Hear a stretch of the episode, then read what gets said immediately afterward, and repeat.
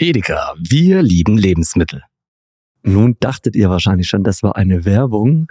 Aber nein, es ist tatsächlich ein ganz besonderer Gast heute beim Fridays Friday Podcast von You Drum, dem Problemmarkt ohne Preise, der mir jetzt gegenüber sitzt. Und zwar, es handelt sich um den Pascal Seifert äh, von Edeka Esslinger. Und ich muss jetzt echt dazu sagen, es ist heute jetzt deshalb eine besondere Folge.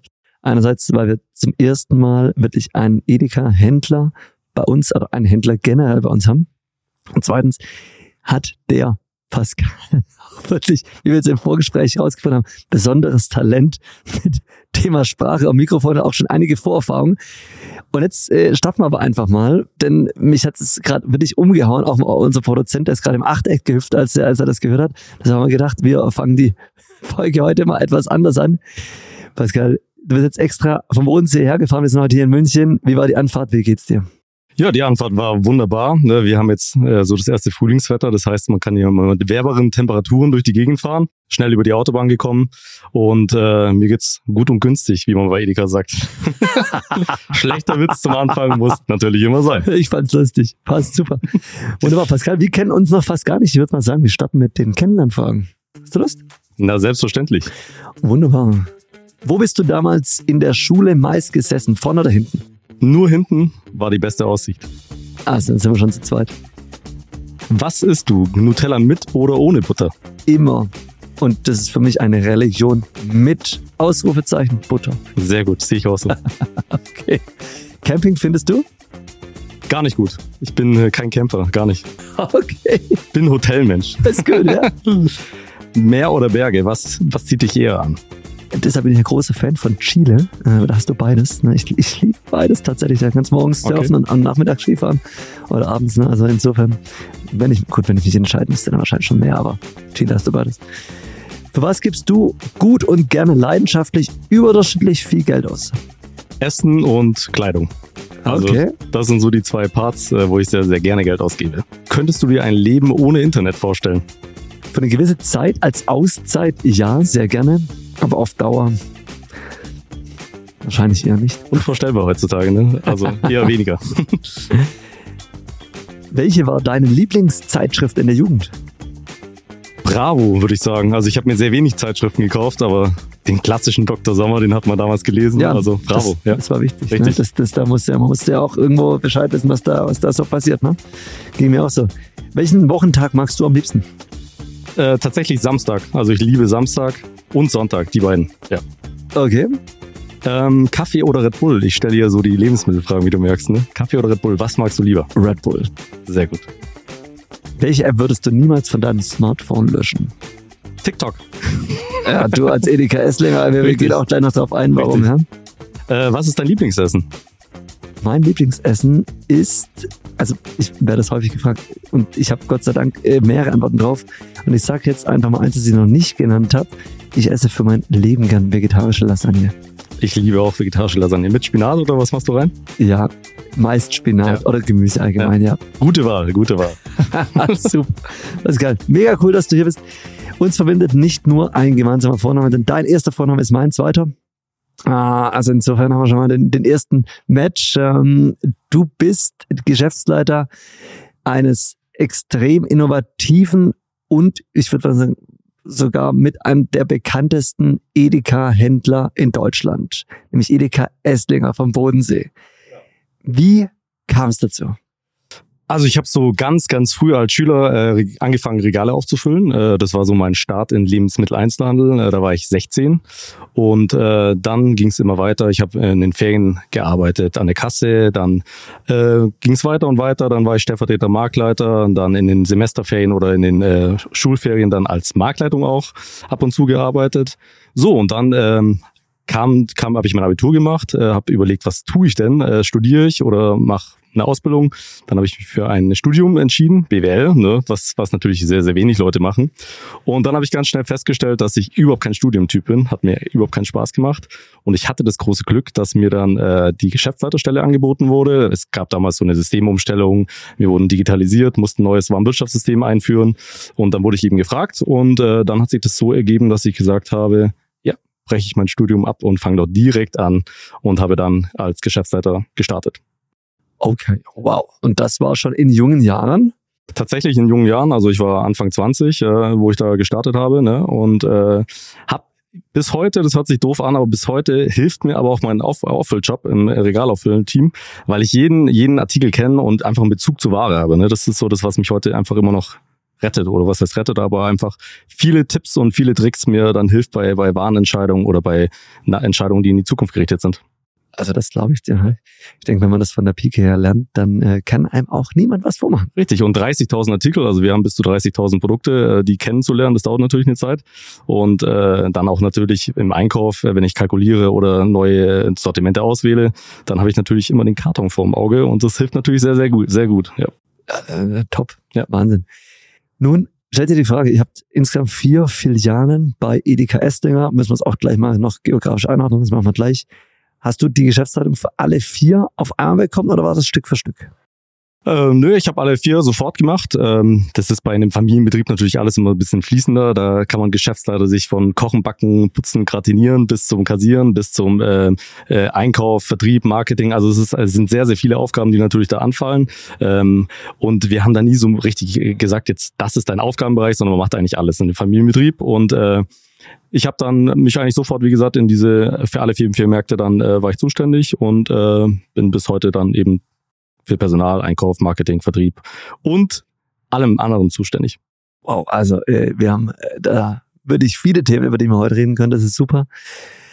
Also, nochmal, um es kurz geografisch einzuordnen. Ne? Ähm, wir haben äh, auch äh, viele Hörer aus, aus dem Norden oder aus der Mitte oder Osten, Westen Deutschland. Moin, moin.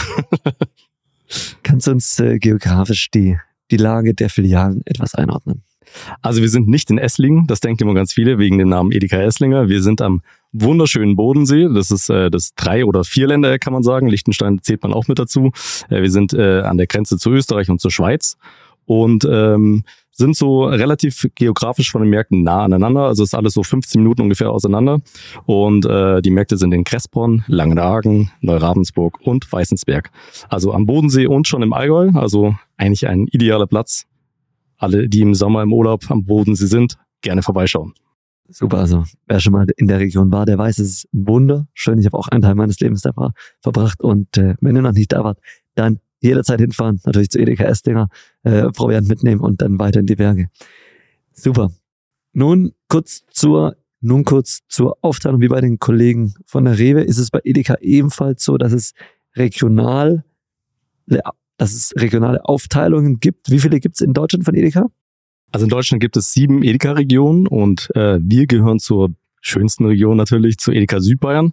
Das ist an der Grenze zu Südwest und wir gehören, sind zwar nach Bundesland gemessen sind wir in Baden-Württemberg mit zwei Märkten schon, ein Markt oder mit drei Märkten, mit einem Markt haben wir in Bayern, aber gehören als letzter Märkte noch mit zur Region Südbayern.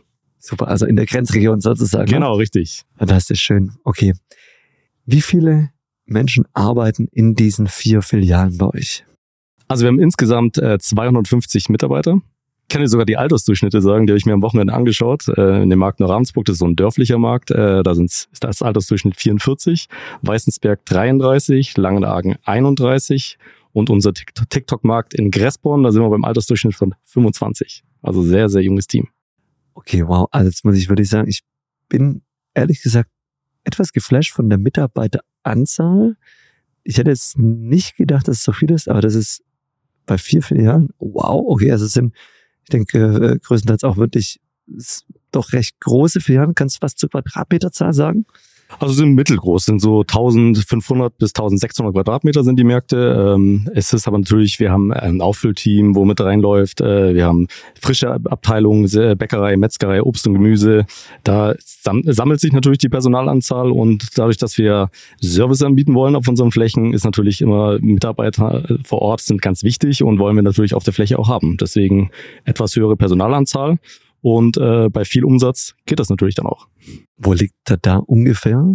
Also wir sind so in Richtung äh, 40 bis 50 Millionen Jahresumsatz. Alles klar. Also das ist auch so die Größe, die ja, oftmals in den Legenden äh, der äh, LEH-Landschaft rumschwirren, dass äh, eine, eine Edeka oder Rewe-Filiale so bei 10 Millionen liegt, ne, dann kommt das, ich denke, ganz gut hin. Super. Ihr habt natürlich auch von der Geografie her eine sehr, sehr dankbare Stelle in Deutschland, ähm, wenn, ich, wenn ich das mal so, so sagen darf. Ne? Ähm, einerseits natürlich Grenzregion Bayern, Baden-Württemberg, touristisch plus dann noch Österreich, Schweiz. Habt ihr viele Kunden aus äh, Österreich, Schweiz, Liechtenstein? Wir haben sehr viele Kunden aus Österreich, weil die Filiale in Weißensberg liegt grenznah zu Österreich. Mhm. Und wir freuen uns natürlich auch über alle Schweizer Kunden, die uns besuchen. Also wir haben auch viele Schweizer Kunden, die in unsere Märkte fahren. Und im Sommer sind natürlich sehr, sehr, sehr viele Schweizer auch mit Booten, die dann Richtung Langenargen fahren, äh, an einem Hafen einlegen und dann in unserem Markt vorbeischauen. Also äh, es ist gemischt. Ne? Wir haben eine sehr, sehr gute Region, würde ich sagen. Das äh, muss ich wirklich bestätigen. Ich war in meiner Jugend auch tatsächlich immer in Langenargen zum Campen. Äh, da hieß es LA bei uns, Langenargen. Ne? Richtig. Ähm, warst du in Gorn oder Langenargen? Ich war immer in Goren, ja. Ja, das ist natürlich unser Heimspiel. Also gerade der Markt in Langenargen und Gressborn liegt genau zwischen Gorn. Mhm. Und da können sich die Camper dann entscheiden, fahren sie nach Crespon oder nach Langenargen. Und die sind natürlich im Sommer immer gut vor Ort. Früher war das so, dass dann Dosenravioli gekauft wurde. Mittlerweile ist es ja dann Tri-Age und schon andere Dinge. Also da hat sich das auch schon etwas verändert mittlerweile etwas professioneller. Richtig, richtig. Aber ich erinnere mich auch noch an die Dosen Ravioli von Maggi damals, die waren immer gut. Da haben wir displayweise bestellt, würde ich es jetzt im Sommer tun, das wird stehen bleiben. Also das ist nicht mehr beliebt. ja, ja glaube ich dir. Ja. Natürlich, ne? da haben sich die Essgewohnheiten auch richtig, geändert. Ne? Richtig. Ich weiß auch noch, als man dann ähm, vielleicht äh, das ein oder andere Mal auch die Dosen Ravioli im leicht betrunkenen äh, Zustand dann äh, angemacht hat, hat man es leider vergessen, dann ist es unten immer eingebrannt, aber man hatte dann nur noch eine Dose. Aber es war ein Festmahl, oder? Also betrunken hat es doch dann wunderbar geschmeckt. es war herrlich. Super. Nun gibt es, äh, ich denke, wahrscheinlich doch einige Unterschiede zwischen den Filialen. Das ist ja wirklich unheimlich spannend, auch wenn man sich mit, mit anderen Kollegen, mit anderen Marktleitern ähm, von anderen Regionen aus, aus vielleicht auch urbaneren Gegenden mal unterhält. Ja wirklich äh, ganz anders Kaufverhalten, ganz, ganz anders äh, Zielgruppen, ähm, eine, eine ganz andere Zielgruppenzusammensetzung, andere Herausforderungen. Aber jetzt mal von den vier Filialen, die du in der Verantwortung hast. Wo liegen die Unterschiede? Also es gibt da ganz große Unterschiede. Man kann überhaupt keine Filiale mit der anderen vergleichen. Es geht los, wie, ich habe vorher von, vom Altersdurchschnitt gesprochen. Wir reden jetzt von der Ravensburg. Das ist eine sehr ländliche, ländliche Region. Dort sind ältere Stammkunden. Da kann ich nicht mit Mochi-Eis oder TikTok-Trends ankommen, sondern da muss ich im klassischen guten Sortiment fit sein und äh, das gut spielen. Und in, in dem Markt Crespborn, da ist ein junges Team, da sind äh, Berufsschule, äh, sind viele Schüler, sind äh, äh, junge Leute, die dort einkaufen gehen. Also da kann ich viel, viel moderneres Sortiment spielen. Und äh, Langargen ist im Sommer sehr stark, im Winter etwas ruhiger. Äh, da kann ich, kann ich so eine Mischung spielen. Und Weißensberg, da sind wir schon in Bayern, also das erkennt man immer am Bier. Äh, Ach, dort echt, ist ja? Augustiner auf Platz eins. In den anderen drei Märkten, ich weiß nicht, ob du Meckkatzer Bier kennst. Ja, natürlich. Ach, natürlich. Gut, das hätte ich dir eigentlich mitbringen müssen, Meckkatzer Bier. Äh, das ist dort auf Platz eins. Also da sind wir jetzt schon in Bayern und da ist natürlich die, tickt die Welt auch nochmal anders. Ja? Das ist Wahnsinn. Vor allem, das Interessante ist ja, dass diese Filialen, so von der Kilometeranzahl, doch noch relativ nah beieinander sind. Das muss man sich auch mal äh, vorstellen. Also die Unterschiede sind wirklich äh, ausgeprägt, aber die Filialen sind nicht so weit auseinander. Das ist richtig. Also sind sehr, sehr nah. Wir sind hier im 15-Minuten-Radius ungefähr mit dem Auto. Und ähm, da kann man schon äh, sich immer wieder vor Augen führen, wie wahnsinnig das eigentlich das ist, dass dann wirklich jeder Markt so seine Eigenheiten hat und, und Unterschiede hat. Klassisches Sortiment ist natürlich überall gleich, keine Frage. Das, äh, wenn ich jetzt Spätzle am, am Bodensee esse, da, da mag man das in jede Filiale. Aber äh, so Einzelheiten und, und gerade neue Produkte, da muss man vorsichtig sein. Da muss man genau wissen, wie tickt der Markt und wo stelle ich was hin. Hattest du auch schon mal den Fall, dass äh, ein Produkt, äh, eine Produktplatzierung oder ein, ein Produkt, das du eingeführt hast oder als Display platziert hast, mal kontraproduktiv oder sogar negative Auswirkungen hatten oder hat es einfach nicht funktioniert? Negative Auswirkungen würde ich nicht sagen, äh, aber man erkennt es natürlich, wie, wie schnell dreht sich die Ware, wie schnell ist die Platzierung dann abverkauft. Ähm, und da gibt es natürlich als Einkäufer immer Flops, äh, das gehört mit dazu. Äh, ich sage immer, wenn man nichts probiert, dann äh, weiß man nicht, wo die Reise hingeht. Also ich, äh, du weißt es ja besser, dein, dein Markt heißt ja You Try Me, ne? Also ich muss natürlich auch mal ausprobieren und da darf ich ruhig auch mal einen Flop haben. Aber wichtig ist, ich muss mich dann drum kümmern, was tue ich danach, ne? Äh, ja, das ist wichtig. Wenn man wahrscheinlich, äh, wenn man niemals einen Flop hat, dann hat man wahrscheinlich einfach auch zu wenig ausprobiert. So sieht's nämlich aus. Und klar kann ich immer am Anfang alles ablehnen. Das war auch so, so äh, vor, vor gerade bei älteren Leuten ist es natürlich auch so, dass man erstmal das klassische Sortiment äh, gut findet und bei Neuheiten vielleicht immer ein bisschen skeptisch ist. Das wird mir vielleicht später auch mal so gehen, aber äh, man merkt ja dann ganz schnell, auch wenn ich mal was ausprobiere, ob es dann läuft oder nicht läuft. Und da sind natürlich auch äh, erfahrene Marktleiter und Marktleiterinnen bei uns dann schon auch oft überrascht, dass dann so ein Sortiment doch gut läuft. Und dann sind sie ganz hinten dran und sagen, anschieben, mehr bestellen und das ist äh, das Wesentliche vom Handel. Man muss ausprobieren. Wir haben so viel Neueinlistungen, so viel neues äh, Sortiment. Wenn ich da nicht irgendwie immer mit dabei bin und sage, ich probiere Neuheiten aus, dann habe ich meinen Job irgendwie auch verfehlt, würde ich sagen. Komplette Zustimmung. Ja. Ich glaube, ihr macht das doch sehr gut. Man muss an der Stelle auch mal so ein bisschen erwähnen, woher wir uns kennen, wie ich auf euch aufmerksam geworden bin. Wir schreiben das Jahr 2000 21, es war die Zeiten, wisst ihr noch, äh, als, als Clubhouse damals auf einmal cool war, mal so für einen Monat irgendwie, das war Wahnsinn, äh, Anfang so, 2021. So ich habe noch nie irgendwas gesehen, was so schnell gekommen und so dermaßen schnell wieder gegangen ist. Das war Clubhouse. Auf jeden Fall haben wir uns da in einem Talk getroffen und äh, ich habe mich da ein bisschen mit beschäftigt. Edeka Estinger. Ich komme jetzt nicht, ich komme zwar aus Baden-Württemberg, aber nicht aus eurer Region. Das heißt, ich war da vielleicht mal vor 15 Jahren, habe mich aber nicht mehr erinnert. Und nun als ich den Namen bisschen recherchiert habe, relativ schnell gemerkt, ihr geltet und deshalb bist heute auch hier als einer der innovativsten und mutigsten Edeka-Filialen und Betriebe in Deutschland, auch was Social Media angeht, auch was äh, das Mindset angeht, wenn ich das mal so, so sagen darf. Und ihr habt damit schon überregionale Bekanntheit, auch innerhalb von Edeka. Kannst mir ein bisschen erzählen, wie das losging, was da der Hintergrund ist? Äh, wahrscheinlich hängt es auch sehr stark mit dir zusammen. Gehe ich einfach mal davon aus. Aber das wird mich unheimlich interessieren. Gerne. Also das ging so Social Media mäßig los im Jahr 2019. Äh, da war TikTok noch relativ unbekannt. Und ich habe dann im November einen Account erstellt für unsere Märkte, habe dann äh, das erste Video hochgeladen. Das war ein ganz normal klassisches Regalauffüllvideo, äh, wie Kartons vor wurden und äh, das hatte dann am ersten Tag schon 300.000 Aufrufe. So, das wow. war, war zur damaligen Zeit relativ schnell zu erreichen. Da war TikTok noch zack, da ging alles nach oben von den Zahlen. Äh, sehr, sehr schnell auch Millionen Videos, Views in Millionenhöhe ging da schnell. Und äh, das hat sich dann so fortentwickelt, immer neue Videos hochgeladen, immer was Neues ausprobiert. Und dann ist man im, im, im Spiel drin, dann möchte man mehr Aufrufe haben, dann möchte man mehr Follower haben. Und das hat sich dann so weiterentwickelt, äh, dass dann während der Pandemie natürlich auch äh, andere Wege gesucht wurden, wie man sich unterhalten kann. Und äh, TikTok war dann so äh, gehypt, auch wie Clubhouse, bloß lang, langfristig. Und äh, äh, immer mehr haben sich die App runtergeladen und dann wurden wir äh, wirklich erfolgreich, kann man sagen. Wir sind jetzt bei 447.000 Follower und äh, sind, glaube ich, 2022 äh, unter den Top 10 äh, von den Views und von äh, Interaktionen äh, von allen Lebensmittelhändlern. Also jetzt, da reden wir von den Rewe-Zentralen, Lidl, Aldi, wie sie alle sind, natürlich auch die Edeka-Zentrale. Also ganz, ganz weit oben mit in den Interaktionsraten.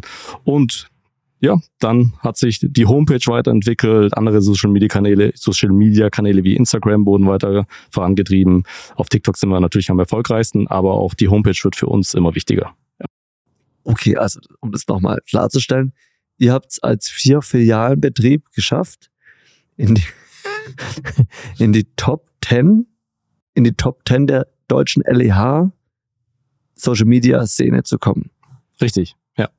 2021, da war es noch äh, TikTok für viele noch äh, Neuland, ne? das hat noch nicht jede Firma gehabt. 2019 sowieso nicht, also da war so gut wie keine Firma vertreten. Ähm, 2021 waren wir sogar, glaube ich, Platz zwei. Ähm, 2023 2022 ging es dann weiter, äh, da sind wir, glaube ich, Platz vier. Äh, also wir sind schon ganz weit oben mit dabei und ähm, sind natürlich immer bestrebt, weiterzumachen. Wahnsinn, okay. Und das äh, machst hauptsächlich du oder hast du dann auch eine Hilfe? Also das mache ich alleine äh, bei uns, äh, natürlich mit meinem Team. Äh, Gerade die ganzen Azubis sind natürlich mit am Start. Äh, Ideen einbringen, wir haben da Spaß dran. Äh, jeder kann sich einbringen, der Lust hat, auf Videos mitmachen, mitzumachen. Und äh, aber so dieses ganze Verantwortungsthema und äh, Schneiden und Hochladen äh, bin ich zuständig. Genau. Okay. Das ist richtig, richtig cool. Und gab's da auch mal äh, von der Zentrale irgendwie mal einen Kommentar? Oder, äh, wie wurde das wahrgenommen? Weil das, ihr da die Ersten, die das überhaupt gemacht haben für Edeka? Also die, wir haben, ich habe natürlich auch regelmäßig Kontakt mit der Zentrale. Ähm, Die haben das, äh, wo es sehr erfolgreich war, natürlich auch wahrgenommen. Äh, Gerade auf vielen Tagungen oder Besprechungen wird man natürlich auch darauf angesprochen. Unsere Edeka-Kollegen sprechen uns darauf an. Und die Edeka-Zentrale, das Marketing-Team, ähm, mit denen hatten wir auch schon zusammen äh, ein paar Videogeschichten, mit denen wir äh, zusammengearbeitet haben. Und äh, die finden es natürlich gut. Und ich muss natürlich auch sagen, gerade bei Edeka ist es so, dass man keine Vorgaben bekommt. Also da ruft dann nicht jemand von, von der Zentrale an und sagt, das dürft ihr nicht machen und da müsst ihr aufpassen, sondern wir haben da wirklich alle Freiheiten. Stark. Und äh, natürlich wissen wir, wo die Linien sind, hier mit nicht mit Lebensmittelspielen oder irgendwelche politischen Geschichten zu machen, sondern da muss man einfach äh, gut ganz normal Menschenverstand anlegen und dann ist man da relativ sicher. Aber es gibt da keine, keine Grenzen oder Einschränkungen, die wir da haben. Also das ist wahrscheinlich auch der Schlüssel zum Erfolg, weil wenn du da alles vorab abstimmen müsstest, dann ist die Kreativität halt auch irgendwann dann mal, ja, äh, ich bin froh, dass ich in keiner Großkonzernstruktur dieses Thema anfangen musste. Ich glaube, das hat sich mittlerweile schon etwas äh, gewandelt, dass äh, auch gerade die großen Konzerne merken, da muss man schneller werden, flexibler werden. Ganz am Anfang war das natürlich bestimmt nicht so und äh, jedes Video oder jedes Thema dann zu genehmigen, äh, da wird man ja nie fertig. Also da haben wir einen Vorteil. Also wenn ich jetzt Lust habe, ein Video hochzuladen oder eine Idee habe, dann kann man es einfach tun. Und daran liegt dann der Erfolg einfach, es gleich zu tun und nicht zehn Jahre darüber nachzudenken. Das ist ich denke wirklich der Schlüssel zum Erfolg. Im Gegenteil wäre es natürlich so, bis man gewisse Genehmigungen hat, ist der Trend halt im Zweifelsfall auch eine Woche später in der schnelllebigen Social Media Welt auch schon wieder vorbei. Ne? Also Schnelligkeit ist das A und O. Das geht, äh, geht immer weiter auch mit der Ware, mit Warenthemen. Wenn ich da jetzt äh, irgendwo auf TikTok, du wirst es wahrscheinlich auch auf deiner For You-Page oder auf anderen Plattformen sehen, wenn ich da jetzt einen Food-Trend habe und den nicht erkenne oder erst in drei Wochen erkenne, dann ist es schon zu spät. Also ich muss da, das ist vielleicht auch das Schöne von meiner Verbindung, äh, dass ich Social Media mache und äh, Einkauf. Ich denke da eigentlich immer so ein bisschen als Einkäufer. Ne? Also wenn ich jetzt mhm. Produkte sehe, möchte ich sie natürlich auch gleich verkaufen. Also muss da diese ganze Kette auch im Markt stimmen. Ich kann da nicht nur sagen, ich lade jetzt hier irgendein Video hoch und das war's dann, sondern ich möchte am Ende des Tages auch Umsatz machen. Natürlich. Also äh, organisiere ich natürlich dann auch die, die Vorbestellungen mit den Märkten zusammen, schaue, dass die Platzierungen passen und dann wird so ein Video hochgeladen, rausgehauen auf, auf dem Kanal und dann kann es sogar so sein, äh, gerade so bei, bei der Red Bull Summer Edition, die neue, dass dann nach dem Video schon äh, die Kundenschlange stehen am, am, am Lager und schon nach der Ware fragen. Also oder Genial. dann vor Ort gleich die, die Ware dann kauft. Ne? Das macht natürlich aus Herstellersicht eine Platzierung bei euch noch mal interessanter, ne? Auf jeden Fall. Also wir arbeiten auch mit vielen Industriepartnern zusammen, ähm, kriegen da teilweise auch schon äh, Videogeschichten, ähm, wo dann äh, wir bezahlt werden dafür. Also ich habe das dann, wir sind eigentlich Influencer, so kann man sehen. Wahnsinn. Wahnsinn, super spitze. Gibt es mittlerweile andere Regionen, die ebenfalls diese Schiene fahren? Also es fahren äh, viele Regionen, Minden, Hannover ist äh, stark vertreten, ähm, auch Edeka Südbayern äh, hat auf Instagram mit viel mit Reels arbeiten die. Viele andere Einzelländer sind auf TikTok, also das ist jetzt äh, wirklich schon gut vertreten und es machen auch viele andere gut. Edeka Dürnberger, Grüße gehen raus, auch ein Kollege von Edeka Südbayern, der ist äh, stark vertreten auf TikTok, also Edeka Stiegler macht viel. Es gibt ganz, ganz viele, die jetzt auch wirklich das super machen. Bei uns zieht halt der blaue Haken. Ne? Wir haben natürlich früh angefangen. Ähm, ich denke auch viele denken, dass wir die Edeka-Zentrale sind, wenn sie, wenn sie unsere Videos sehen. Ähm, das war so der Erfolg, dass wir einfach gesagt haben, das haben wir früher erkannt, äh, dass wir da auf der Plattform sind. Und natürlich, da war die, die Zeit noch anders. Wenn ich heute starte, habe ich es viel, viel schwerer. Damals waren Follower äh, schnell generiert. Äh, jetzt ist es einfach auch überlaufen. Ne? Also die Plattform ist so jetzt wie Instagram, dass natürlich auch die Reichweite nicht mehr so stark ist wie am Anfang. Ich erinnere mich auch noch an das erste TikTok-Video, das wir damals hochgeladen haben. Ich glaube, das war, das musste, ich denke, auch 2019 gewesen sein. Und das Lustige an dieser Sache war, das war ein Video, das ich damals auf der äh, FIBO im Jahr davor aufgenommen habe, wie äh, so ein Barkeeper da äh, irgendwie äh, mit, Flaschen rumschmeißt. Das fand ich unheimlich interessant. Das hat, das hat echt gut ausgesehen. Und habe ich das Video hochgeladen und dachte, ja, mal schauen, was jetzt passiert. War es halt echt so ein Tag später. Ich, ich kenne jetzt nicht mehr diese Zahl, aber sie war einfach so unvorstellbar hoch. Und es ist wirklich so, du wurdest damals einfach belohnt, wenn du halt ähm, da ganz am Anfang dabei warst. Und das ist heute wesentlich schwieriger. Ne? Viel, viel schwieriger, auf jeden Fall. Es hat sich auch so die Plattform ein bisschen geändert. Wenn ich früher Kurzvideos hochgeladen habe, so 15 Sekunden, das war so der Standard, würde ich, würde ich sagen. Das war so das Erfolgreiche. Mittlerweile merke ich, dass so die längeren Videos, so Ach, bis, ja. zu, bis zu drei Minuten, die sind so die erfolgreichen, erfolgreicheren Videos. Ah ja, das ist also spannend. Also die wollen natürlich mehr YouTube-Style. Ne? Das ist so, mhm. wo TikTok hingeht. Die wollen, dass die Konsumenten äh, länger auf der Plattform bleiben, die Videos länger schauen. Und natürlich ist Werbung ein Riesenthema. Also mhm. Werbung, Werbung, Werbung, das ist so, ja, der Bereich, wo TikTok jetzt einfach auch gemerkt hat, da kann man durchstarten. Denkst du, es kommt in diesem Jahrzehnt noch eine neue Plattform? ich denke, es wird immer neue Plattformen geben. Und äh, ich glaube auch in diesem Jahrzehnt wird es neue Plattformen geben. Äh, Gerade Live-Themen sind natürlich immer stärker. Das merkt man auch bei TikTok, dass so dieses, diese Fokussierung auf Live-Videos äh, sehr, sehr stark ist. Äh, Twitch ist so ein bisschen, wo ich sage, das ist schon wieder ein bisschen absteigender. Und ich glaube auch, dass äh, gerade der Konzern Facebook vielleicht noch was in der Hinterhand, Hinterhand hat und äh, nicht nur auf Instagram oder Facebook gehen wird. Also ich bin überzeugt, dass da neue Plattformen kommen. Und da ist es wieder so, immer schön Ausschau halten und früh erkennen und dann dort gegebenenfalls durchstarten. Vollkommene Zustimmung. Ich denke, das ist der einzige Weg, wie man es dann auch schaffen kann, da wirklich groß und erfolgreich zu werden, wenn man früh dabei ist. Deshalb Early Adapter sein, Ausschau halten, einfach machen. Richtig. Trauen. Und das ist ja auch das Schöne, auch gerade so, wenn ich jetzt an Content denke, ich muss da gar nicht immer so viel selber nachdenken. Wenn ich solche Plattformen konsumiere, dann sehe ich ja, wo die Reise hingeht, kann das übersetzen auf mein Unternehmen. Äh, ich nenne dir ein Beispiel. Es gab damals äh, letztes Jahr den Avocado-Trend. Ich weiß nicht, ob du den gesehen hast. Es wurde alles falsch ausgesprochen damals. Um ehrlich zu sein, nein. Gut, hast du nicht viel verpasst, aber es gab auf jeden Fall diesen Trend, dass man Avocado gesagt hat. So, und wir haben das Thema Appeal bei uns bei Edeka. Das ist so eine pflanzliche Schutzhülle um, äh, um, um Gemüse und Obst, dass es äh, länger frisch halt, hält. Aha. Und äh, dann habe ich diesen Trend aufge aufgenommen und habe nur das Wort Avocado gesagt in diesem Sprechertext. Und dann hat es natürlich schon über zwei Millionen Aufrufe gehabt oder 1,1 Millionen Aufrufe waren es damals. Ähm, so sieht man einfach, dass man einfach konsumieren muss. Ich muss auf der Plattform konsumieren, mir die Videos anschauen und dann überlegen, wie kann ich da schnell irgendwie was übersetzen. Ich muss nicht jeden Trend mitmachen, aber einfach mal überlegen, was man da so machen kann. Spitze, was war euer bestes Video? Das beste Video sind so klassische Kassenvideos, ne? Also Aha. das klassische Klischee, was man mit einem Supermarkt verbindet, äh, war, glaube ich, bei 6 Millionen Aufrufen oder 5,5 Millionen Aufrufen. Ich bin schlecht in Zahlen merken, aber auf jeden Fall im höheren Millionenbereich. Ah, stark, okay. Und da äh, wahrscheinlich einfach eine Alltagssituation, äh, in der sich auch jeder irgendwo reinfinden kann und sich jeder damit identifizieren kann. Ne? Richtig. Also es gibt ja noch äh, Jugendliche, die auch normale Kassen kennen, keine Selbstscanning-Kassen. Ja. Richtig. Ist ja schon wieder, dreht sich ja auch schon wieder in manchen Märkten. Echt? Äh, ah ja. Ja, gut, Selbstscanning wird immer beliebter. Also wir haben jetzt auch umgestellt einen Markt mit äh, zwei zusätzlichen Selbstscanning-Kassen. Hm? Aber dadurch, dass natürlich bei uns der Durchschnittsbon etwas höher ist, der Einkauf, Einkaufswagen etwas gefüllter ist, äh, haben wir natürlich noch klassische Kassiererinnen und Kassierer, die wollen wir auch weiterhin be beschäftigen, weil natürlich der Kundenkontakt auf, auf der ländlichen Gegend natürlich noch viel, viel wichtiger ist. Okay, wow. Also da jetzt einfach mal ein kurzer Cut. Jetzt haben wir einen sehr, sehr guten Überblick über die Social Media Themen bekommen, auch über euer Erfolgsrezept, äh, über die Bespielung der verschiedenen Plattformen, die sehr, sehr erfolgreich waren und ihr euch da echt einen Namen deutschlandweit, wahrscheinlich sogar äh, teilweise Zentraleuropa gemacht habt. Richtig stark. Die Legende besagt ja, dass man als Startup in den Markt kommt, der Marktleiter oder die Geschäftsleitung dann erstmal keine Zeit hat, und ähm, dann sagt, okay, komm morgen nochmal, dann ist man aber schon eine, halbe Stunde gefahren und äh, ist eigentlich dann morgen nicht mehr wirklich in der Region. Äh, dann lässt man den Karton da, der da hat eigentlich auch dann doch keine Zeit.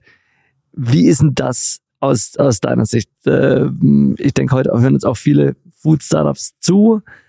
Du kennst die Situation, Adle einfach mal deine Wahrnehmung von diesem Prozess. Also ich denke, du hast es jetzt gerade wunderbar zusammengefasst, wie die Realität ist. Äh, das ist natürlich so. Es gibt Marktleiterinnen und Marktleiter, die vielleicht offener für neue Produkte sind.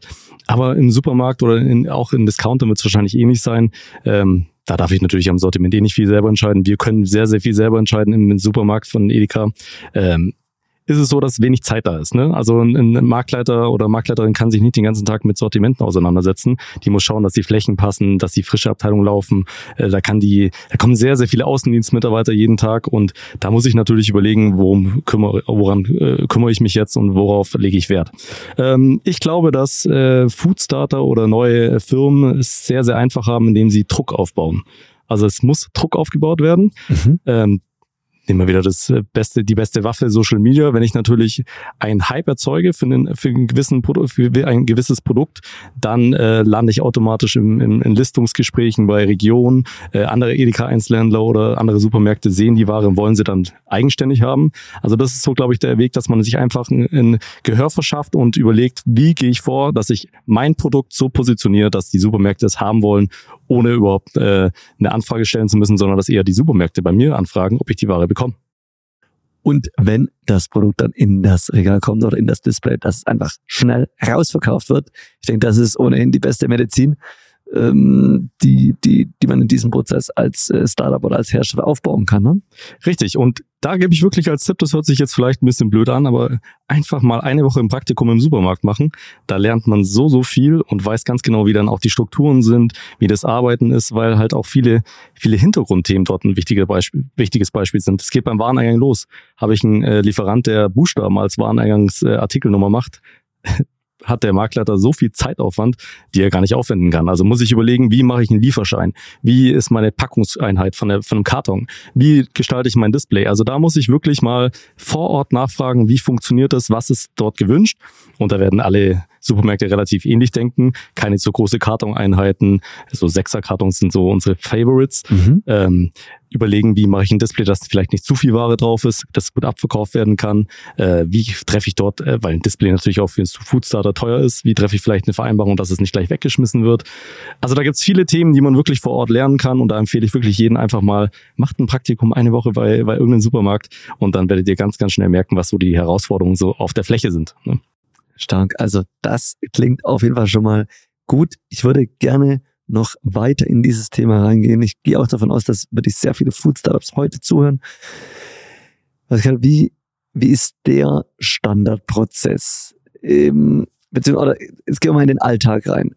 Jetzt mal pro, pro Woche. Wie viele Außendienstmitarbeiter und Food Startups, Vertreter kommen zu dir in die Märkte, wollen direkt mit dir sprechen.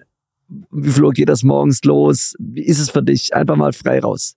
Also ich sag's dir ehrlich, ich habe zweimal meine Telefonnummer gewechselt, weil ich anfangs den Fehler gemacht habe, sehr, sehr vielen meine Telefonnummer weiterzuleiten. Im Grunde genommen ist das natürlich super, wenn man direkten Kontakt hat, aber das Telefon klingelt den ganzen Tag, du kriegst 37 E-Mails, 1000 WhatsApp-Nachrichten. Es ist dann für, für so eine kleine Filiale im Einkauf auch gar nicht mehr dann äh, zu, zu, handling, äh, zu handeln. Deswegen habe ich ganz schnell gemerkt, ich, äh, mein, mein Weg ist über E-Mails zu arbeiten.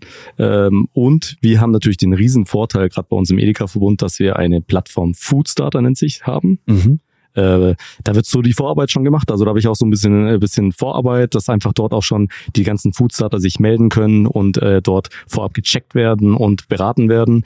Und äh, mit denen arbeiten wir natürlich sehr, sehr stark zusammen. Also mit der Plattform Foodstarter ist so der Weg, wie ich bei Edeka im Foodstarter-Bereich einfach Fuß fassen kann. Also du würdest wirklich sagen, okay, in Zweifelsfall macht es mehr Sinn, dass man sich direkt bei Edeka Foodstarter bewirbt, als es direkt bei euch vor Ort aufzuschlagen? Ich glaube, es macht beides Sinn. Man muss sich überlegen als Foodstarter, wer sind so die äh, großen SEH-Märkte, die auch vielleicht Einfluss auf so Zentralen haben oder auf andere Edeka-Märkte haben und bei denen natürlich nerven, keine Frage. Ähm, auch vielleicht mal ein bisschen penetranter sein, auch wenn es am Anfang vielleicht ein bisschen unangenehm ist, hört man öfter den Namen, auch, auch wenn es mich wirklich nervt, wenn ich dann die dritte E-Mail bekomme, keine Frage, aber dann muss man einfach dranbleiben und, und versuchen, dort äh, ein bisschen Fuß zu fassen in der Filiale vor Ort und zusätzlich natürlich auch dann bei den Regionen äh, schauen. Also das eine schließt das andere nicht aus. Und da ist, wie gesagt, mein Tipp einfach, schau, zu schauen, wie sind die Strukturen vor Ort, macht der, wird der Einkauf äh, zentral gemacht, wie es bei uns zum Beispiel der Fall ist, oder macht es der Makler selbst. Da muss man einfach vor seine Hausaufgaben machen und, und dort checken, wieso die Kommunikationswege sind. Gibt es in deiner Wahrnehmung einen Unterschied zwischen Gründern, die bei euch aufschlagen und Außendienstmitarbeitern von etablierteren Firmen und Marken? Ja, gibt es. Ähm, nicht immer. Man kann es jetzt nicht pauschal sagen, aber so jetzt rein gefühlt ist natürlich ein Außendienstmitarbeiter bei einer sehr, sehr äh, lang, langjährigen Firma, Industriefirma, natürlich äh, gebrieft und weiß ganz genau, wie er dort die Ware ans, ins Sortiment bringen muss. Er hat es natürlich auch viel einfacher, weil in der Regel die Artikel gelistet sind, äh, regional gelistet sind, national gelistet sind. Also spricht man natürlich dort über meistens über Werbe, Werbeware, über Industriedurchgänge. Da hat es ein Foodstarter natürlich sehr, sehr schwer. Der muss natürlich erstmal schauen, wie kommt der überhaupt in den Markt rein? Kommt der in den SEH-Markt äh, erstmal so in, in, in die Ware als Streckenlieferant oder schafft es danach eine Listung zu bekommen? Also das ist ein viel, viel schwierigerer Start und natürlich auch eine ganz andere Denkweise. Beispiel, wenn ich jetzt hier mit äh, Penoricar spreche oder mit Campari, dann weiß ich ein Aperol, worüber reden wir. Das läuft am Bodensee sehr, sehr gut im Sommer. Da bin ich ja automatisch schon dabei und sage, nehmen wir Displays. Wenn ich jetzt einen komplett neuen veganen Artikel, den 37. sehe, dann bin ich natürlich immer skeptisch und frage mich, brauche ich den oder brauche ich ihn nicht? Hast du uns mal aus deiner Historie ein Negativ- und Positiv-Beispiel von Gründern oder Außendienstmitarbeitern, die bei dir aufgeschlagen sind mit dem Versuch, ihr Produkt zu platzieren. Jeweils aber ein Negativbeispiel und ein Positivbeispiel, auch als Anekdote. Ich glaube, im Nachhinein kann man auch drüber lachen. Ich wahrscheinlich nehmen diejenigen, die jetzt auch nicht übel, wenn du es erwähnst, aber einfach mal so, dass man so ein bisschen auch deine Perspektive, das ist mir sehr wichtig, dass deine Perspektive darüber kommt, dass es in Zukunft einfach noch besser flutscht bei allen. Also Namen direkt sage ich nicht. Ich, ich sage jetzt äh, vielleicht einfach mal so die, so die Situation. Es sind äh, ein sehr positiv Beispiel ist eine äh, Foodstarter-Bereich gewesen, die genau das, was ich vorher gesagt habe, gemacht hat. Die haben sich Gedanken gemacht, wie mache ich einen Lieferschein, wie geht es schnell im, im Handling für den Markt. Ähm, kümmere ich mich im Nachhinein noch um die Ware? und möchte nicht nur verkaufen, sondern bin dann aktiv dabei und sage, okay, wenn jetzt die Ware vielleicht nicht läuft, findet man, findet man eine Lösung. Das war ein sehr, sehr gute, gute Foodstarter, der da wirklich äh, am Ball geblieben ist, die auch dann wirklich auch äh, auf, die, auf die Leute vor Ort hören und sagen, okay, ich bleibe jetzt nicht fest bei meinem, bei meinem Sortiment oder bei meinem Display, sondern ich mache da auch ein paar Veränderungen. Äh, da war dann so, dass das Display wirklich schlecht war am Anfang und äh, dann einfach gemerkt wurde, okay, da äh, verändere ich jetzt etwas. Das Display wurde neu gestaltet, es wurde mehr Ware drauf gemacht, es wurde einfach ein bisschen höher gesetzt allein schon und dann war der Abverkauf viel, viel besser. Negativbeispiel, genau das Gegenteil. Ich habe äh, alle Versprechungen am Anfang gehabt, äh, habe hab gehört, ja, ja, es läuft super, super, super gut und müsst ihr unbedingt testen. Dann war der Abver äh, die Ware wurde bestellt, hat erstmal sehr, sehr lange gedauert, bis sie ausgeliefert wurde und dann war sie im Markt und danach hat man nichts mehr gehört. Also das war dann verkauft sozusagen und dann kommen diese klassischen Anrufe so nach zwei Monaten, wollte nicht neue Ware, wollte nicht neue Ware. Also da sieht man einfach, man muss sich kümmern um die Märkte. Das ist aufwendig, keine Frage. Und äh, ich muss mich aber darum kümmern, läuft die Ware in den Markt vielleicht schlechter oder läuft sie nicht, was tut man dann? Also wie reagiere ich und, und bleibt dann trotzdem weiterhin im Sortiment, wenn ich da einfach auch vielleicht entgegenkomme und sage, man macht eine Verkostung oder ich gehe mit Naturalrabatten vielleicht ein bisschen an das Thema ran. Also man muss sich um die Kunden kümmern, wie wir auch bei unseren Kunden dann sagen müssen, ich muss schauen, äh, dass ich ja, Ängste oder Nöte oder irgendwelche ähm, Sortimentsanfragen einfach aufnehme. Okay, also das heißt, äh, es gibt eine gewisse Verhandlungsmasse, wie du sagst, mit äh, beispielsweise Promotions, Zusatzaktionen, vielleicht auch noch flankierenden Out-of-Home-Kampagnen in der Nähe oder Verkostungsaktionen über beispielsweise Udemy im Postleitzahlgebiet. Das ist auf jeden Fall was, was aus deiner Sicht immer hilft und auch euch das Leben erleichtert und das Risiko minimiert, ne? Richtig, also das kann ich nur empfehlen. Und äh, da merken wir natürlich, wenn wir solche Aktionen fahren und egal, ob es jetzt am Point of Sale ist oder ob es digital ist über Social Media, wenn man zusammen zusammenarbeitet, dann funktioniert die, die, dieses Geschäft, weil man natürlich auch Ansprechpartnerinnen und Ansprechpartner hat und dann weiß, okay, wenn jetzt vielleicht was nicht so gut funktioniert, dann nimmt man es nicht, dem nicht so böse, weil ich einfach zusammenarbeite und merke, okay, der steht auch dahinter und, und möchte nicht nur verkaufen, sondern möchte, dass die Ware dann auch vor Ort funktioniert. Und letztendlich, es ist ja einfach auch nur schlau, wenn man versucht, das langfristig auch erfolgreich zu halten, weil es gibt ja den äh, traditionellen Spruch, der sagt, okay, in einen Markt reinverkaufen, ja, okay, ja.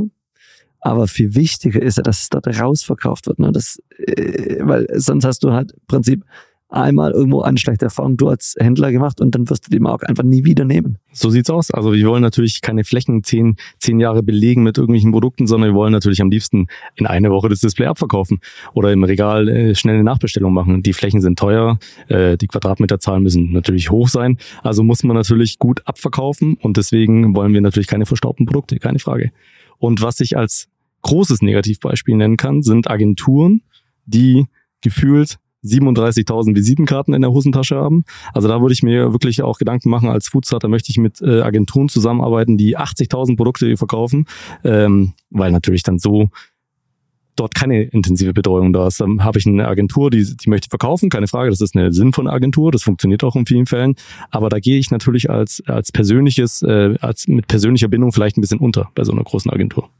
wenn zu viele andere Marken Richtig, richtig. Genau. vorgestellt werden. Ja, Ja. ich verstehe schon. Ja. Nun kann ich mir vorstellen, dass ihr euch natürlich unter den einzelnen Geschäftsleitern und äh, Edeka-Händlern auch austauscht. Ähm, ich denke, es ist hier mal an der Stelle wichtig, dass man hier mal so ein bisschen Licht reinbringt, auch aus, äh, aus, aus Food-Startup-Sicht. Ihr seid ja miteinander verbunden. Das heißt, im Positiven wie im Negativen gibt es Erfahrungsaustausch. Ist das richtig? Wir sind eine ganz, ganz große Familie, natürlich. Es gibt ERFA-Verbindungen, wo mehrere Kaufmänner, äh, Kauffrauen zusammengeschlossen sind. Einkaufsverbunde, wo die Zahlen offengelegt werden, wo man äh, Sortimente miteinander bespricht. Und natürlich dann auch direkten Draht zum Einkäufer in den Regionalgesellschaften hat. Also da ist ähm, eine gute Zusammenarbeit zwischen den Märkten da.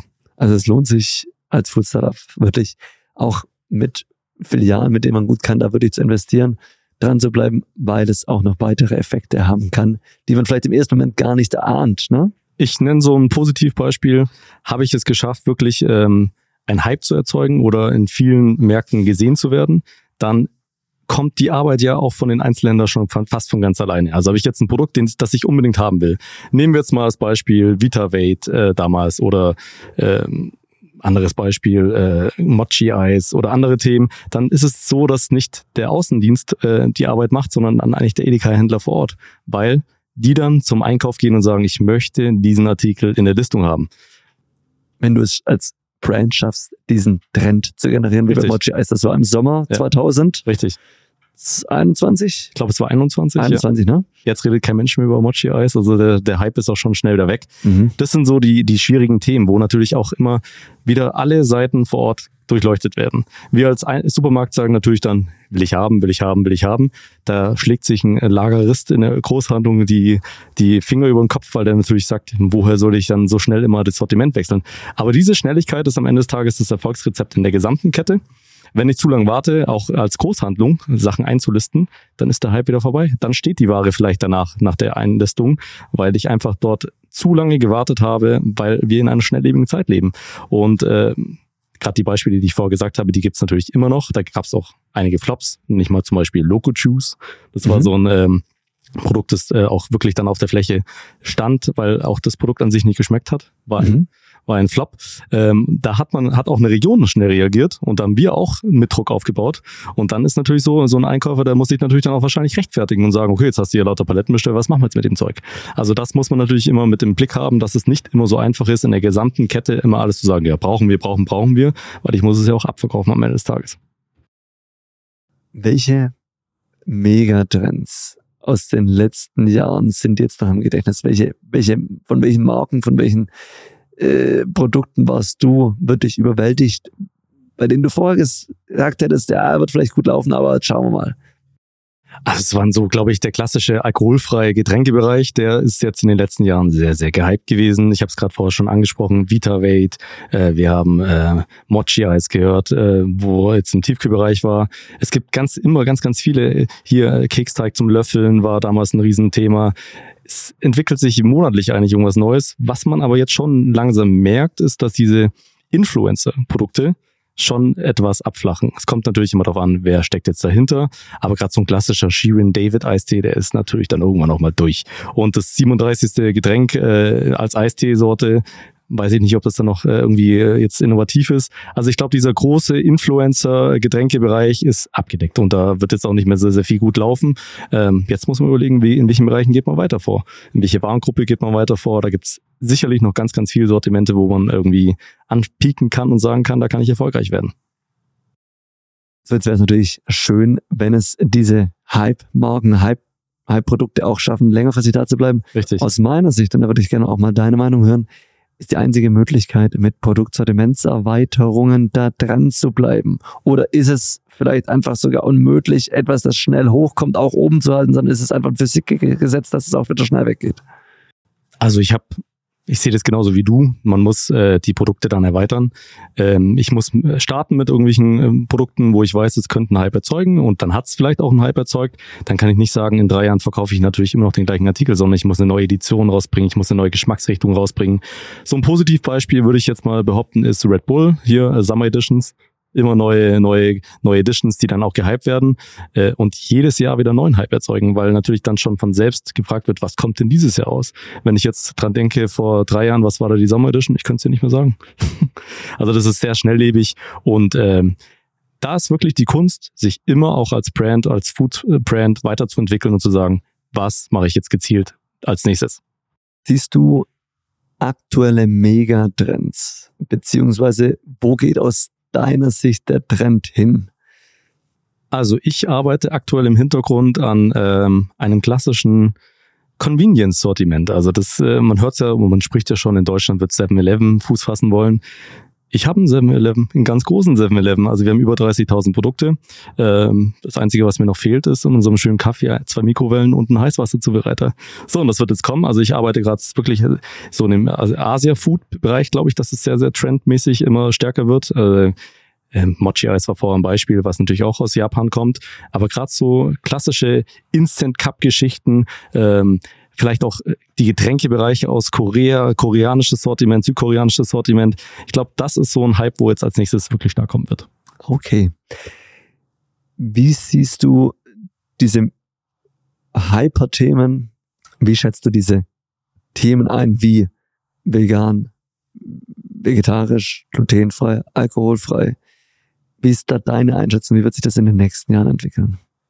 Das war ganz äh, zu Beginn vor ein paar Jahren natürlich wirklich äh, interessant. Äh, mittlerweile sind so viele vegane Produkte auf dem Markt, so viele vegetarische Produkte auf dem Markt, dass ich selbst als Einkäufer denke, okay, jetzt habe ich den 57.000. Riegel, äh, der ein vegan ist. Ähm, da gibt's natürlich auch starke Food Brands, die sich da weiterentwickelt haben und auch immer größer wurden. Also ich glaube, vegetarisch und vegan wird ein Thema bleiben, definitiv.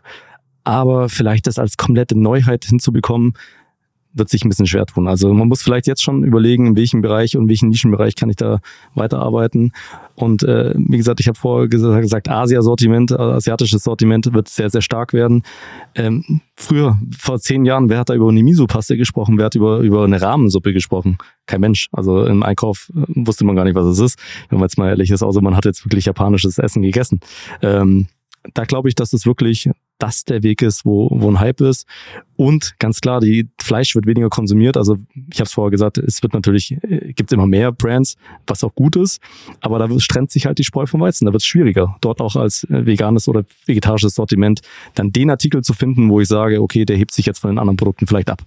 Siehst du im Gespräch mit, erkennst du im Gespräch mit anderen Geschäftsleitern von, aus anderen Regionen, vielleicht sogar aus urbanen Regionen, dass Trends in Städten schneller aufschlagen als auf dem Land? Also ich denke schon, dass äh, Trends auf den Städten äh, schneller aufschlagen als auf dem Land. Aber man vergisst immer eins, auf dem Land ist man jetzt auch digital. Also TikTok gibt's in München, in, am Bodensee, in, äh, im Saarland, egal wo, in Deutschland oder auf der Welt. Ähm, da ist man viel mehr zusammengewachsen. Also wenn jetzt vielleicht äh, gerade auch ein Foodtrend aus Japan äh, war früher gar nicht möglich, den abzugrasen grasen oder zu sehen, weil ich natürlich gar keinen Bezug dazu hatte. Da wurde, wurde nicht in der Zeitung äh, gelesen, oh, jetzt gibt's ein neues, äh, neues, tolles asiatisches Sortiment, sondern ich sehe hier Convenience Store aus Japan. Da, da gibt's Videos, die dann teilweise 7,1 Millionen auf, äh, Likes haben bei so einem Video wie eine äh, junge Südkoreanerin Koreanerin oder äh, in Japan dann eine Japanerin in den Convenience Store reingeht und sich ein Instant-Nudelpackung holt, Wasser reinfüllt und dazu einen Eiswürfelbecher mit tausend Plastikummantelungen kauft äh, und dort das konsumiert, wo ich mir natürlich dann als Konsument hier vor Ort denke, das will ich auch haben. Also da ist die Welt zusammengewachsen, da sind auch die Regionen und die Städte zusammengewachsen, dass ich gerade auf dem Land natürlich das Argument habe, wenn ich dort dabei bin, dann kommen die Jugendlichen oder die, die sich dafür interessieren, gezielt in meinen Markt, weil sie vielleicht nicht 37 Märkte haben vor Ort, die dann dieses Sortiment führen. Also das Argument, dass auf dem Land ich das Sortiment nicht ausprobieren kann, halte ich für komplett falsch, weil ich genau diesen modernen Weg dort als sehr, sehr einzelne Minderheit dort spielen kann und dann vielleicht dort mehr Umsatz mache und mehr Namen machen kann mit modernen Sortimenten. Hattest du in der Vergangenheit schon mal die Erfahrung gemacht, dass neue Trendprodukte einen Teil der Kundschaft eher verunsichern oder sogar abschrecken? Ganz neue Trendprodukte, würde ich sagen, sind äh, Insektenprodukte. Mhm. Die werden bei uns komplett abgelehnt. Also es wird mhm. teilweise sogar bei uns in der Bäckereiabteilung gefragt, habt ihr jetzt Insektenmehl in eurem Brot oder nicht? Also da sehe ich eine große Verunsicherung und ich mhm. glaube, da sind die deutschen Konsumenten noch nicht wirklich bereit dafür. Also das ist so ein, äh, wir haben jetzt auch in einem Markt, äh, tatsächlich in dem dörflichsten Markt äh, in der Ravensburg äh, Insektenriegel getestet. Mhm. So und die, die bleiben stehen. Also da ist kein großer Bedarf momentan da. Also würde ich sagen, so Insekten ist natürlich für die Weltbevölkerung ein ganz spannendes Thema, weil wir wissen, wir haben mit Insekten natürlich eine super Ernährungsform, wo ich alle ernähren kann. Aber gerade in dem Bereich tun sich die Menschen noch sehr, sehr schwer. Ich verstehe schon. Okay, das ist, denke ich, ein sehr, sehr gutes Beispiel. Wie ist dein Plan für die, für die nächsten Jahre? Wie ist euer Plan? Du hast schon ein bisschen äh, verraten. Es gibt gewisse Trends, Hypertrends, die ihr auch mitgehen möchtet. Willst du da mal ein bisschen was verraten? Also ich denke, man merkt es in allen Bereichen, dass sich natürlich eine Gesellschaft verändert. Dass ich habe es vorher schon angeschmissen, angeschnitten, dass äh, weniger Fleisch konsumiert wird. So wir als Supermarkt sind natürlich klassisch mit der Metzgereiabteilung vertreten. Wir wollen in den Bereichen Obst und Gemüse, Backwaren, Metzgerei, Käse natürlich immer ganz vorne mit dabei sein, super Theken präsentieren und äh, da fallen zwei Welten aufeinander. Einmal die Mitarbeiter vor Ort zu finden in diesen frischen Abteilungen, junge Leute zu generieren, die noch eine Ausbildung machen wollen und zusätzlich natürlich den Konsumenten abzuholen und zu sagen, möchte er überhaupt noch Fleisch? Und ich glaube, dass sich dort die Reise so entwickelt, dass diese Spezialitätentheken in der Metzgerei kleiner werden, kleiner und feiner, das Sortiment sich vielleicht ein bisschen spezialisiert und so diese 37. Leberwurst oder Gelbwurst einfach wegfallen wird. Und ähm, da glaube ich, dass dann aber spannende neue Bereiche entstehen können. Also werde ich vielleicht auch stark mehr, mehr in Convenience-Bereiche gehen. Werde ich äh, sagen, okay, ich habe jetzt äh, vielleicht auch eine vegetarische Theke äh, mit, mit Spezialitäten. Diese Bereiche, da muss man dranbleiben und äh, gerade Edeka Südbayern äh, hat auch jetzt schon so als festen Plan jetzt schon in Neueröffnungen oder Theken, dass einfach auch in der Metzgereitheke schon vegane Produkte in einem kleinen Bereich drin sind. Mhm. Und da muss ich als Supermarkt einfach so das Gespür entwickeln, wann wird sich das verändern? Und dort am Ball bleiben. Ich kann jetzt nicht genau sagen, in diesen drei Monaten oder fünf Monaten wird sich das verändern. Das ist so ein Gefühl, das ich einfach haben muss in dem, in dem, in dem Markt und dann mich dafür nicht, nicht ablehnen zu sagen, ja, ich möchte es jetzt trotzdem noch weitermachen, sondern ich muss mich wie im Fluss einfach reinbegeben und sagen, jetzt muss ich mitfließen und sagen, wohin geht die Reise? Und was ich gesagt habe, es wird Kunden geben, die einfach mehr auf modernes Sortiment gehen, die äh, vegetarischer essen werden, die vegan essen werden, die ähm, schnell im Supermarkt einkaufen wollen, hochwertige Produkte haben wollen, Bio und Demeter wird ein riesengroßes Thema sein. Äh, und da muss man regional weiter sich aufstellen, mit regionalen Lieferanten äh, gut zusammenarbeiten. Und dann muss sich der, der Markt vor Ort sein, wo dieses Dorfplatzgefühl sich noch entwickelt. Ne? Es gibt immer weniger Bäckereien, immer weniger Metzgereien. Es gibt weniger gesellschaftliche Cafés oder, oder andere Dinge vor Ort in, auf ländlichen Regionen. Also bin ich der Marktplatz vor Ort, wo alles abdecken muss. Es geht los von der Post bis Lotto bis Tagesgastronomie. Wir machen Tagesgastronomie bei uns vor Ort. Also habe ich da die Verantwortung zu sagen, ich muss die Kunden bei mir in den Markt reinziehen und sagen, die müssen sich fühlen wie in einem Wohlfühloase, dass sie sagen, sie haben ja alles bei uns, wo sie sonst vielleicht jetzt so im Dorf nicht mehr bekommen. Und im besten Fall sehen Sie auch andere Menschen aus der Nachbarschaft, die Sie an einem neutralen Ort auch mal einfach kurz mal wiedersehen, wieder treffen. Ich muss zum Beispiel sagen, ich äh, wohne jetzt auch privat in einer etwas ländlicheren Gegend in der Nähe von Stuttgart.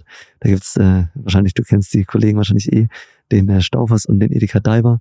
Na? Ne? Und es ist wirklich so, wenn man da einkauft, es vergeht kein Einkauf, es bei mir, dem ich niemand treffe, den ich einfach schon vielleicht ein paar Wochen auch nicht mehr gesehen habe oder ein paar Tage und mich dann freue, dass man da die Begegnung hat.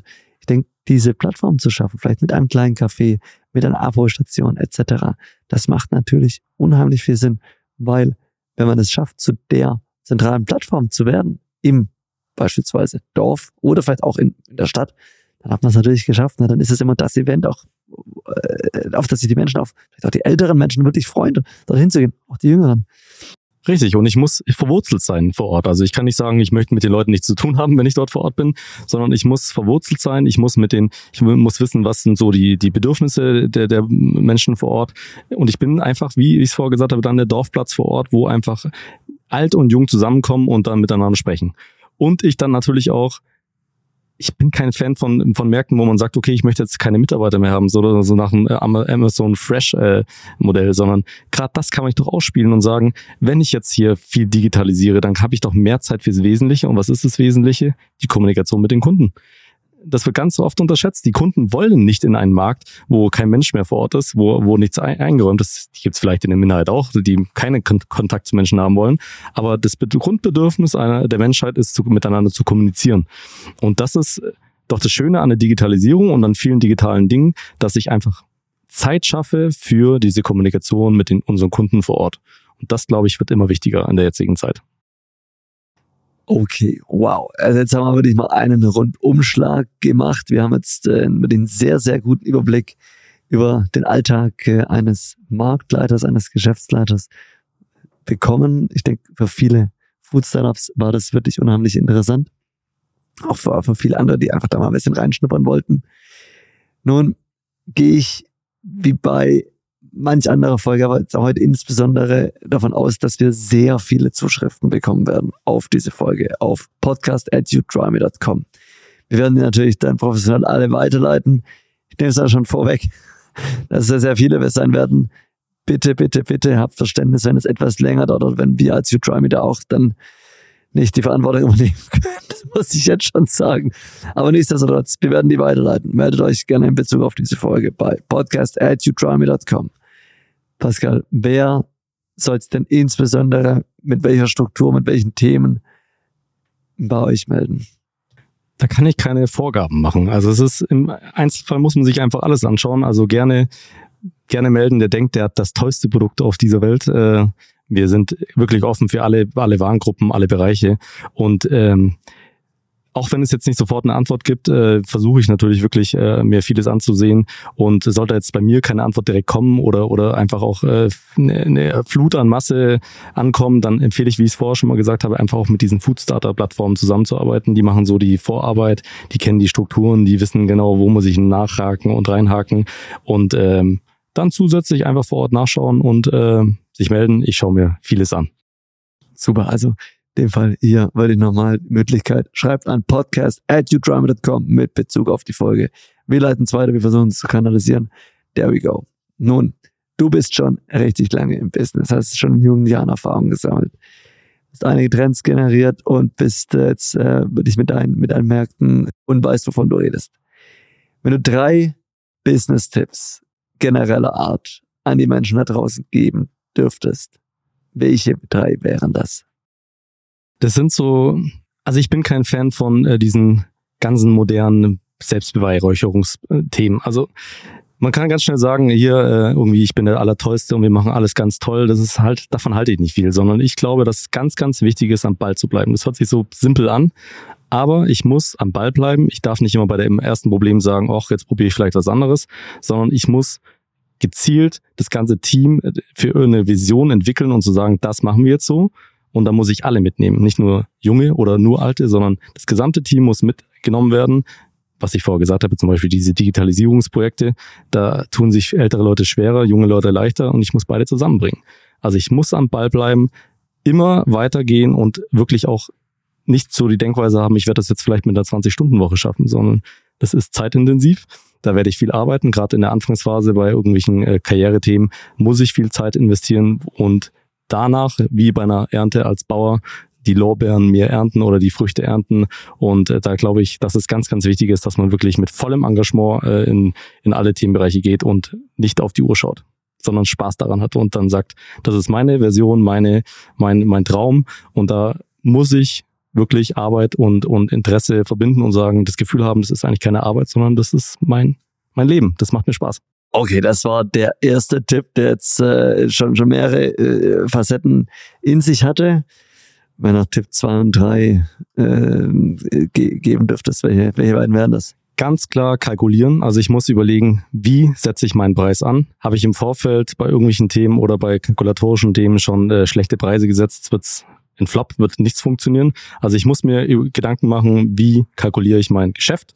Wie ähm, welche Richtlinien habe ich, mache ich da viele Ausnahmen oder mache ich keine Ausnahmen. Also Zahlen sind ein Riesenthema.